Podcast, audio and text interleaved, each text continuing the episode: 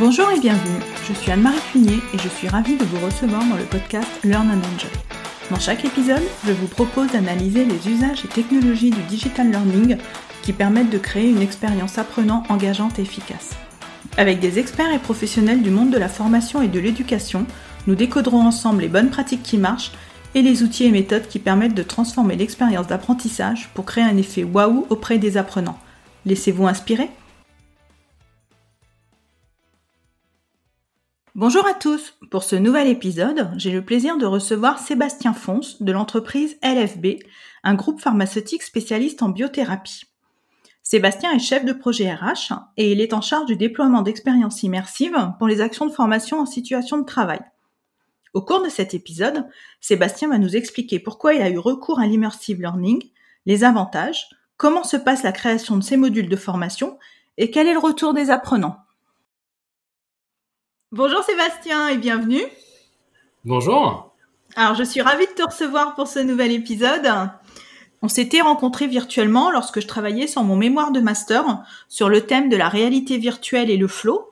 Hein, c'est grâce à toi que j'ai pu faire un, mémoire euh, qui tenait la route, on va dire. bah moi j'ai trouvé le sujet super intéressant, donc euh, c'était avec plaisir de t'aider, euh, vraiment. Merci. Donc ensemble, on va échanger donc euh, autour de ton expérience de la mise en place de l'immersive learning chez LFB.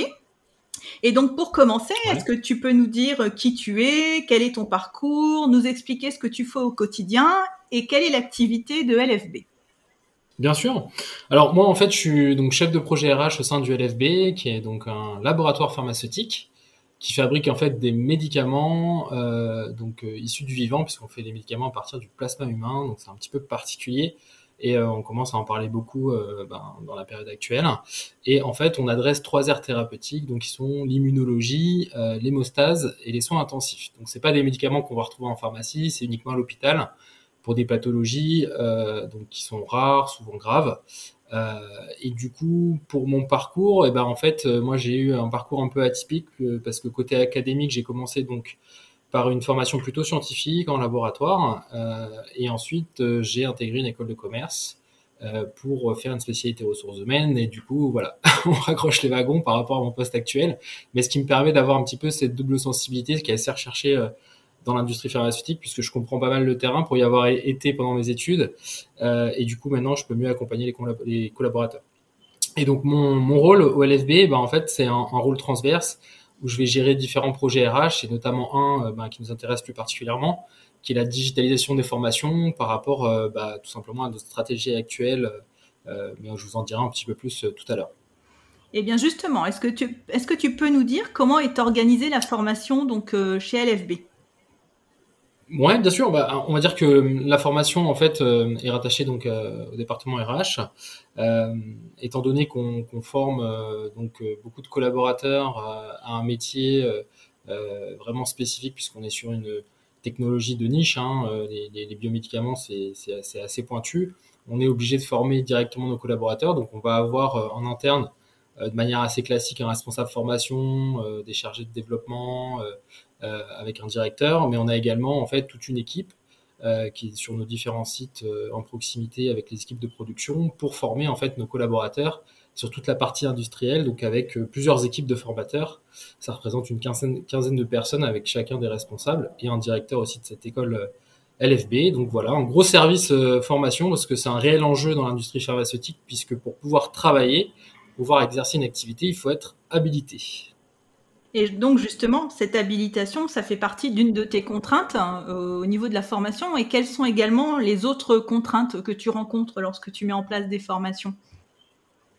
Ah oui, complètement. Donc c'est une grosse contrainte hein, pour garantir euh, bah, tout simplement les, je dirais, euh, les bonnes pratiques de fabrication. Et donc on est contrôlé, on est inspecté régulièrement par une agence indépendante euh, qui vient s'assurer, entre autres, hein, mais on va faire le focus sur la formation, que nos collaborateurs sont bien formés, sont autorisés à réaliser l'activité qu'ils sont en train de faire. Et donc tout ça, euh, c'est beaucoup de contraintes lors de l'intégration de nouveaux collaborateurs, euh, puisque ça peut prendre environ six mois pour former un technicien de production à l'ensemble des activités euh, qui pourraient être amenées à réaliser. mais on a également dans ces parcours de formation des contraintes en fait de, de, de, par rapport donc à cette école de, de formateurs, mais aussi sur le terrain.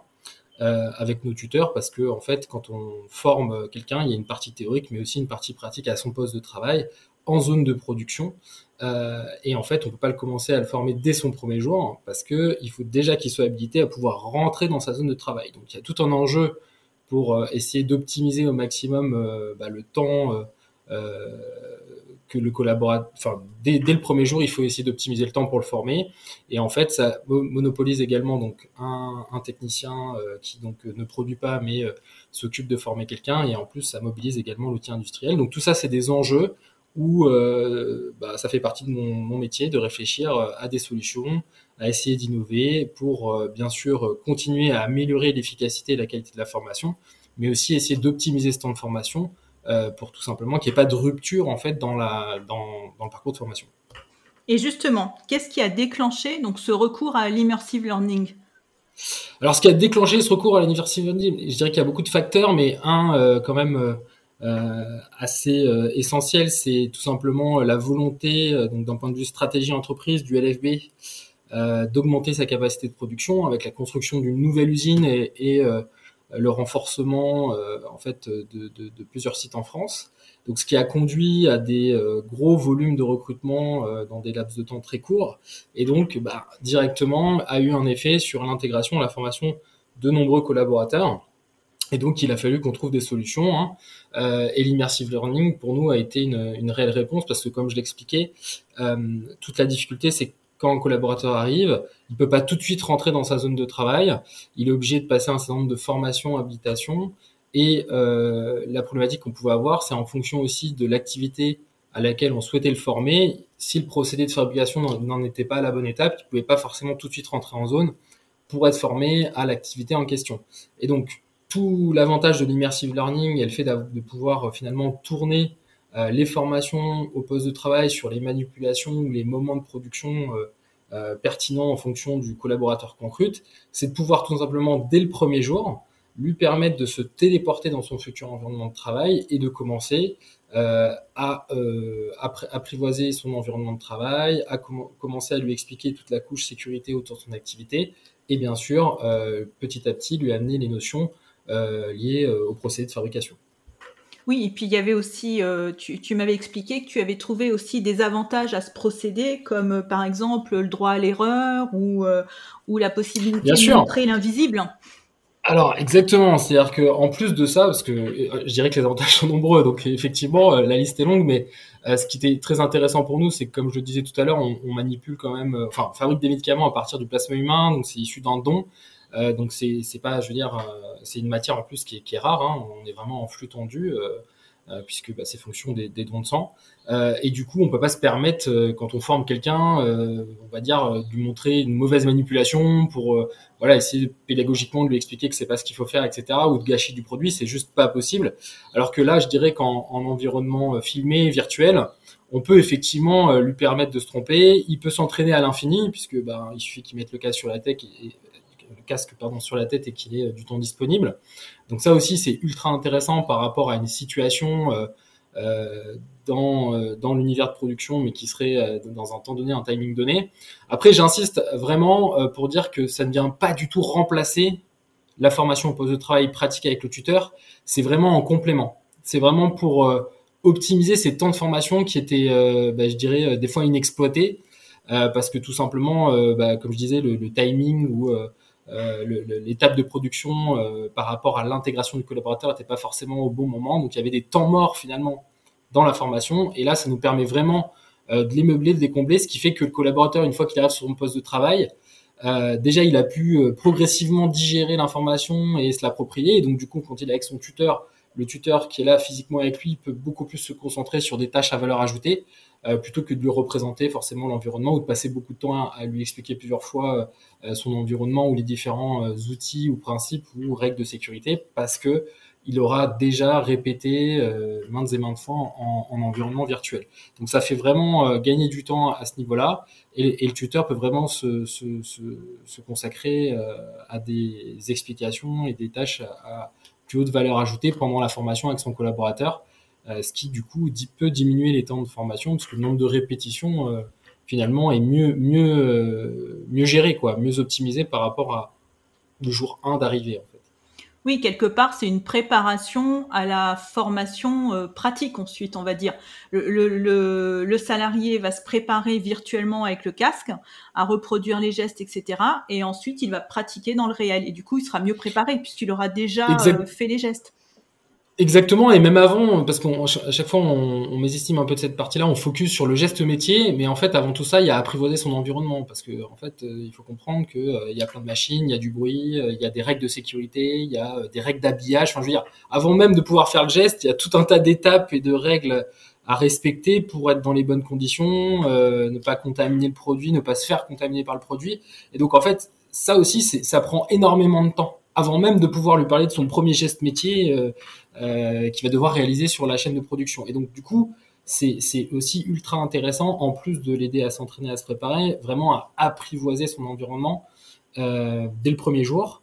Et en fait, je dirais qu'on même on réfléchit déjà euh, à aller au-delà, c'est-à-dire que intégrer l'immersive learning euh, dès le processus de recrutement, en fait, même pourquoi pas comme un processus de sélection ou même de présentation en fait du futur environnement de travail pour le collaborateur. Je crois qu'on a tous rêvé quand on allait en entretien de, de pouvoir euh, aller observer ou se téléporter dans, son, dans la future entreprise euh, qu'on allait intégrer. Ben là, c'est possible grâce à l'immersive learning. Oui, oui, là, on est sur les process d'onboarding. Les applications, euh, ouais, les applications sont Oui, mais je dirais que la formation, elle peut commencer déjà là, en fait. Ah bah hein, complètement, complètement. Euh, plein de sociétés, d'ailleurs, euh, réfléchissent à, à, à, mettre du contenu à disposition de, de futurs potentiels candidats pour justement commencer déjà à les former. C'est des réflexions qui existent depuis plusieurs années. D'ailleurs, euh, j'ai en prévision également un épisode sur le onboarding, donc euh, j'en parlerai euh, voilà, C'est un vaste sujet. Hein. Où, où commence-t-il, où s'arrête-t-il? Vaste question. Alors, et donc, concrètement, est-ce que tu peux nous expliquer comment se passe la construction d'une expérience en immersive learning? Comment tu t'y es pris? Je crois qu'au départ, tu avais pensé à impliquer les formateurs et puis après, tu as un petit peu changé. Alors, ça, c'est plutôt des questions, euh, je dirais, euh, structurelles, après, nous, d'organisation en interne. Euh, donc, déjà, pour répondre à la première question de comment on fabrique une expérience, donc nous, on utilise un logiciel hein, qui s'appelle Uptail, qui va nous permettre donc à la fois euh, de concevoir et déployer l'expérience. Et ensuite, euh, d'un point de vue, euh, je dirais, processus interne, parce qu'on a la chance d'avoir pris le parti pris de tout internaliser en fait chez nous, à part donc la licence de ce logiciel. donc en fait, on a une phase vraiment clé qui est la création du scénario, où là, c'est vraiment, un, je dirais, un triptyque pour moi indispensable pour garantir le succès en fait d'une expérience. Il faut un expert opérationnel, un ou plusieurs, hein, parce que des fois ils peuvent même être acteurs euh, de l'expérience. Il faut euh, un ingénieur pédagogique qui va garantir justement toute cette couche d'interactivité, qui va garantir derrière l'évaluation, euh, les notions qu'on va apporter pour qu'elles soient bien conformes par rapport au parcours de formation, l'objectif, des différents objectifs pédagogiques. Et enfin, euh, l'expert technique VR, hein, j'ai envie de dire, qui est le concepteur, réalisateur de, de, cette expérience. Une fois qu'on a notre scénario bien ficelé, avec les différentes interactions qu'on veut, ben, tout simplement, il faut programmer un tournage euh, qui peut être euh, d'une durée variable. Nous, en général, on arrive à tenir entre une journée, voire une demi-journée, en fonction de la complexité euh, de, ce qu'on a à filmer et puis le nombre de scènes. Et ensuite, il y a deux à trois jours de, montage, en fait, là où c'est plus l'expert technique VR qui travaille et qui va tout simplement bah, assembler les différentes prises de vue rajouter les interactions avec les tags interactifs, etc. Euh, pour ensuite euh, ben, arriver à un produit fini. Donc en général, il y a, un petit aller-retour de, validation avec les opérationnels, mais et puis derrière, ben, c'est le déploiement. Et justement, ce déploiement, comment tu fais ce déploiement? Alors, ben, nous, euh, comment on fait? Alors, nous, nous on, a donc investi dans des casques hein, de réalité virtuelle. donc, en fait, finalement, d'un point de vue organisationnel, ça ressemble beaucoup à une, formation présentielle, je veux dire, il y a, un formateur, euh, donc avec des, apprenants, euh, ils se mettent dans une salle euh, où bien sûr on va avoir tout le matériel nécessaire pour réaliser donc l'expérience de réalité virtuelle. Et en fait, à aujourd'hui, en tout cas sur les formations pour l'instant qu'on a déployées, on est plutôt donc sur une session dédiée à la réalité virtuelle. C'est pas forcément intégré à une autre formation, je dirais, et et donc, c'est pas seulement une activité, c'est vraiment une formation qui intervient pour leur permettre de mettre en pratique. Donc, souvent, avant, ils ont eu euh, une formation théorique euh, euh, qui est revenue justement sur le principe. Par exemple, si, je prends l'exemple, on a une expérience sur le montage d'une centrifugeuse. Donc la centrifugeuse, hein, c'est un gros bol qui tourne super vite. Et donc, en fait, bah, il faut qu'ils connaissent les différentes pièces, il faut qu'ils connaissent le principe de la centrifugation, etc. Donc, ça, c'est amené dans une formation théorique. Et ensuite, on leur propose de, de tout simplement le faire en réalité virtuelle. Et donc, ça permet tout de suite de mettre en pratique, entre guillemets, indirectement, dans un environnement virtuel, ce qu'on ce vient de leur expliquer de manière théorique. Euh, et donc, du coup, de, de, mieux faire le lien et de renforcer l'ancrage des connaissances. Euh, et c'est super intéressant. Je sais pas si ça répond à ta question ou pas. Oui, mais, mais, du coup, est-ce que les salariés sont tout seuls euh, lorsque. Est-ce qu'ils sont tout seuls avec le casque ou est-ce qu'il y a le formateur? Non, il y a le formateur. Ouais, ouais, c'est ce que je disais. C'est pour ça que je disais que ça ressemble beaucoup à un format présentiel. C'est-à-dire qu'on a, on a un formateur avec des apprenants. Euh, et du coup, ils font l'expérience tout seuls dans leur casque. Après, euh, on n'utilise pas forcément pour l'instant le, même si c'est possible, donc la technique de mirroring, c'est-à-dire qui consiste à avoir une seule personne qui, donc, qui a un casque et on projette ce qu'elle voit. Là, pour l'instant, nous, dans, dans, nos cas pratiques, en tout cas, voilà, on est vraiment, chaque individu a un casque. Alors après, des fois, bon, en fonction du nombre de casques, du nombre de collaborateurs, euh, on, on on va dire que le formateur euh, voilà, peut alterner, fait des sous-groupes, etc. Mais en fait, ils font leur propre expérience parce qu'elle se suffit à elle-même et après ils débriefent en fait ensemble. D'accord. Puisqu'elle vient illustrer un peu ce qu'ils ont vu en théorique, si tu veux. Oui, et, du coup, les formateurs se sont bien appropriés cette modalité ou pas? Oui, progressivement. Alors, on les a accompagnés. Ouais, ouais, tout à fait. Bah, euh, je dirais que c'est en cours, hein, bien sûr. Hein, c'est comme euh, tout nouvel outil. Et, en plus, je dirais qu'il y a tellement de manières de l'amener Enfin, je donnais deux exemples à l'instant, euh, le fait de euh, mettre en casse à quelqu'un, de projeter ce qu'il voit et peut-être débriefer avec le groupe, euh, le fait de laisser les gens découvrir un peu l'expérience, parce que du coup, en fait, il peut y avoir des expériences qui sont conditionnelles, hein, c'est-à-dire qu'ils ne prennent pas tous forcément le même chemin en fonction des erreurs ou pas qu'ils font, et, c'est ça qui est super intéressant.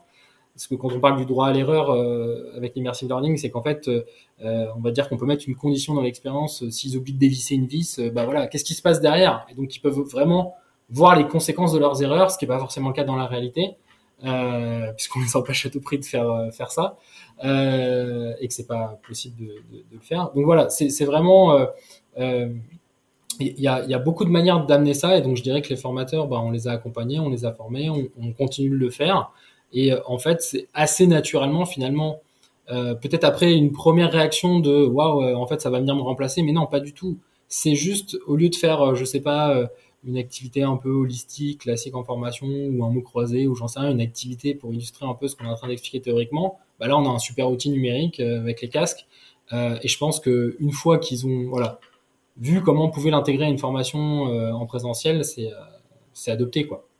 C'est juste qu'après, ça prend plus ou moins de temps en fonction de notre appétence au numérique, au digital, voilà mais ça, c'est pas du tout un problème. C'est juste que chacun avance à son propre rythme. Et, et c'est assez intéressant parce que je pense que, euh, je dirais, euh, bah moi, en tout cas, chaque formateur avec qui j'ai discuté euh, a sa sensibilité, euh, a euh, son idée pour euh, utiliser cet outil. Et, et je crois que, en fait, ce qui est super important, c'est ce qu'ils ont bien compris, c'est qu'il faut pas utiliser l'outil pour l'utiliser. Il faut l'utiliser uniquement quand c'est nécessaire, quand ça répond à un vrai besoin opérationnel. Et ça, c'est vraiment, on fait très attention à ça. Voilà. C'est-à-dire qu'on fait pas de la réalité virtuelle pour faire de la réalité virtuelle, on fait ça parce qu'il y a un réel intérêt, c'est une réelle valeur ajoutée dans le parcours de formation global. Et que c'est juste un outil supplémentaire. Et, et, et, tu, as, euh, tu as maintenant des formateurs qui vont te voir et qui te disent Ah bah tiens, j'ai pensé à une formation avec la réalité virtuelle Ils sont demandeurs Complètement. J'en ai pas qu'un. J'en ai pas qu'un. Bah, D'ailleurs, justement, par rapport au structurel dont tu parlais, c'est-à-dire que tu disais, voilà, euh, au début, pour revenir à, à complément de question que tu m'as posé tout à l'heure, euh, c'est-à-dire qu'au début, effectivement, on se disait, bon, bah, euh, comme euh, finalement, c'est pas si compliqué que ça et qu'on a fait les investissements pour pouvoir créer nous-mêmes nos expériences, on va essayer d'accompagner chaque formateur à créer eux-mêmes leurs propres expériences. et finalement, on en a un petit peu revenu, tout simplement parce qu'en fait, comme je disais, on a des gros, gros plannings de formation. et du coup, ils, sont énormément pris par l'animation. Ils n'ont pas forcément le temps de passer beaucoup de temps à la conception. Et puis la phase de euh, je dirais, euh, montage de l'expérience est, très technique. Et enfin, très technique, je veux dire, même si elle reste accessible, mais je veux dire, ça prend du temps, c'est chronophage, alors qu'ils ont beaucoup plus de valeur ajoutée à participer à la rédaction du scénario avec nous. Euh, et après, on, j'ai recruté quelqu'un dans mon équipe qui est vraiment dédié à la conception d'expérience et qui, est très à l'aise avec les outils, qui en plus gagne en expérience, donc on va toujours de plus en plus vite. Et donc on agit un peu comme ça en prestataire interne de, euh, dans les différents projets, et ce qui permet aussi d'avoir justement un partage assez facile des bonnes pratiques, euh, d'utiliser les mêmes outils, d'avoir une homogénéité. Et donc finalement, on a, on a choisi cette organisation-là. Et donc euh, les apprenants, qu'est-ce qu'ils en disent du coup? Quel est leur retour? Alors c'est, euh, il y a de tout, hein, parce que alors euh, je, vais être tout à fait honnête, hein, c'est un peu comme les lunettes 3D. Il y a, des personnes, voilà, qui peuvent avoir des soucis d'oreille interne, qui vont pas, par exemple pas apprécier. Ça représente environ 10%, c'est-à-dire que ça, arrive. Mais le truc qui est assez génial, c'est que le casque est pas le seul moyen de diffuser de la formation, c'est-à-dire qu'on peut la regarder aussi dans l'ordinateur. Donc en fait, c'est pas du tout une problématique euh, euh, puisqu'en fait on leur propose tout simplement s'ils si, peuvent pas mettre le casque de, de, le faire sur un autre support. Euh, et, et, pour le coup le, le, le, reste des personnes en fait donc la grande grande majorité hein, 90% des gens euh, trouvent ça vraiment génial euh, parce que déjà ça, ça, ça, ça change la manière d'apprendre ça les met tout de suite ça les immerge dans leur environnement de travail. Et puis quand on met un casque bah, on n'est pas à regarder son téléphone on n'est pas à faire autre chose. Donc on est vraiment 100% dans l'expérience et je pense que ça c'est ton mémoire qui l'explique bien avec l'état de flow hein, tant que tu en parleras mieux que moi mais on, on, voit vraiment quand vraiment en termes d'apprentissage et euh, mémorisation il euh, y a il y a quand même euh, enfin c'est beaucoup plus efficace qu'une formation en cours magistral ou voilà d'autres modes d'apprentissage. Et donc vraiment globalement ils sont tous super ravis ils trouvent ça vraiment très utile ils ont envie de voir ça sur d'autres formations et je dirais que même si nous on a fait le focus euh, donc sur les formations de terrain parce que ça répondait à un enjeu stratégique pour l'entreprise, euh, à un enjeu opérationnel très fort. Et euh, bah c'est là, il fallait qu'on réponde, qu'on trouve des solutions à très court terme. On pense complètement à élargir cette technologie sur d'autres types de formations, comme les soft skills. On est déjà en train de réfléchir à des parcours par rapport à nos 10 compétences clés, sur de la communication, sur du feedback, sur tout un tas de trucs. Euh, donc pour le coup, on se limite pas du tout euh, uniquement à ces expériences. C'est juste qu'on a commencé par là, à l'inverse de beaucoup de sociétés d'ailleurs, parce que c'est pas forcément le plus facile pour être tout à fait transparent. C'est plus facile des fois de commencer par un accueil sécurité ou un onboarding. Euh, mais donc on, voilà, on l'utilise pour tous ces sujets-là. Et euh, un autre sujet qui nous a été aussi beaucoup utile, c'est les visites d'usines virtuelles. Euh, puisqu'on pouvait euh, difficilement faire venir euh, les, les, les, praticiens, les professionnels de santé, comme on le faisait en fait en visite classique de site. Et donc ça, ça, ça, ça nous sert aussi beaucoup pour ça. Et d'ailleurs, je crois que tu nous avais préparé deux ou trois petits verbatims d'apprenants que tu voulais nous dire. Ouais, tout à fait. Pour, pour vraiment retranscrire très fidèlement les commentaires qu'on qu qu a pu, les petits verbatims qu'on a pu donc récupérer à l'issue de la première formation. C'est pas mal l'immersion, format vraiment bien, ça change dans l'accompagnement tuteur, c'est pas mal du tout. Euh, très bien d'avoir des, informations sur les différents types de pipettes, puisque là en l'occurrence c'était une formation à la bonne euh, gestuelle euh, manipulation des pipettes. Euh, intéressant pour les dilutions, essentiel pour les dosages, à faire régulièrement. Voilà. Parce qu'en fait, c'est vrai que le format est très court, euh, puisqu'en fait, on est sur euh, bah, 10 minutes maximum hein, de, euh, d'expérience. Donc, parce qu'après, c'est vrai que si on garde un casque trop longtemps, c'est pas forcément. Voilà. Et les gens, en fait, ce qui les intéresse, c'est de se dire, je peux y revenir facilement parce qu'en plus de le faire en formation, en fait, on l'a mis sur notre intranet. C'est-à-dire qu'il y a une bibliothèque d'expérience disponible sur notre intranet. Donc, c'est aussi en libre service où ils peuvent y revenir s'ils le souhaitent. Euh, puisque là, il y en a une, donc bah, je reprends euh, les pipettes, où en fait, on rebalaye euh, finalement les différents types de pipettes au laboratoire. Il y a des automatiques, il y a des manuels, etc ces différentes man manières de faire. Et en fait, bah voilà, si euh, ils la manipulent pas souvent ou euh, euh, ils ont un doute, etc., ils peuvent aussi réaccéder assez facilement à l'information de manière interactive, parce qu'on pense aussi nos expériences comme ça, c'est-à-dire de pouvoir accéder au contenu sans forcément obliger de, de repasser par par tout le tout le chemin. Et donc on est capable aussi de de concevoir l'expérience vraiment pour la formation présentielle, mais aussi pour après euh, la mettre dans cette fameuse bibliothèque où il va y avoir une sorte de menu qui permet d'accéder dans une logique un peu de curation de contenu à la bonne information euh, rapidement euh, pour retrouver l'information, la notion pédagogique qu'on qu souhaite. C'est en cours, hein, de toute façon, on, on, on, je dirais que chaque, chaque, jour qui passe, on fait de mieux en mieux, on, est très à l'écoute et on recueille beaucoup justement le feedback des collaborateurs, des formateurs, des opérationnels et des tuteurs, et euh, ce qui fait que ben, on s'améliore. Et donc pour toi, quelle serait la prochaine étape? Bah pour moi, la prochaine étape, déjà, il y a élargir le scope, comme je disais, c'est-à-dire que aller explorer euh, bah, les soft skills, euh, enfin, d'autres applications finalement. visite d'usine virtuelle, etc. Et après, c'est bah, tout simplement déployer ça de manière, nous, un peu plus à grande échelle, en fait. Parce que là, je dirais que ça reste encore, même si on a commence à avoir une dizaine d'expériences, ça reste voilà des secteurs, des équipes qui ont eu un besoin, euh, auquel on a répondu euh, par rapport à un parcours de formation. Mais donc là, l'idée, c'est de le généraliser, euh, de le déployer sur l'ensemble de nos sites, parce que tous nos sites n'ont pas encore dans leur parcours cette modalité-là. Mais bien sûr, avec toujours le garde-fou quand c'est nécessaire, quand ça apporte quelque chose, quand ça a de la valeur ajoutée. Et puis, et puis la suite, c'est aussi d'autres technologies. Avec donc bah déjà la réalité virtuelle 3D, le, la réalité mixte, la réalité étendue, euh, la réalité augmentée. Enfin voilà. Donc euh, il y a, beaucoup beaucoup de technologies euh, qui arrivent sur le marché. après c'est pas les mêmes pas les mêmes investissements, c'est pas les mêmes temps de conception, puis il y a des choses où clairement ça vaut pas le coup d'internaliser, alors que pour l'immersive learning ça s'y prête vraiment beaucoup, je trouve. Donc on réfléchit à tout ça. on a déjà des modules hein, en, réalité virtuelle 3D, etc.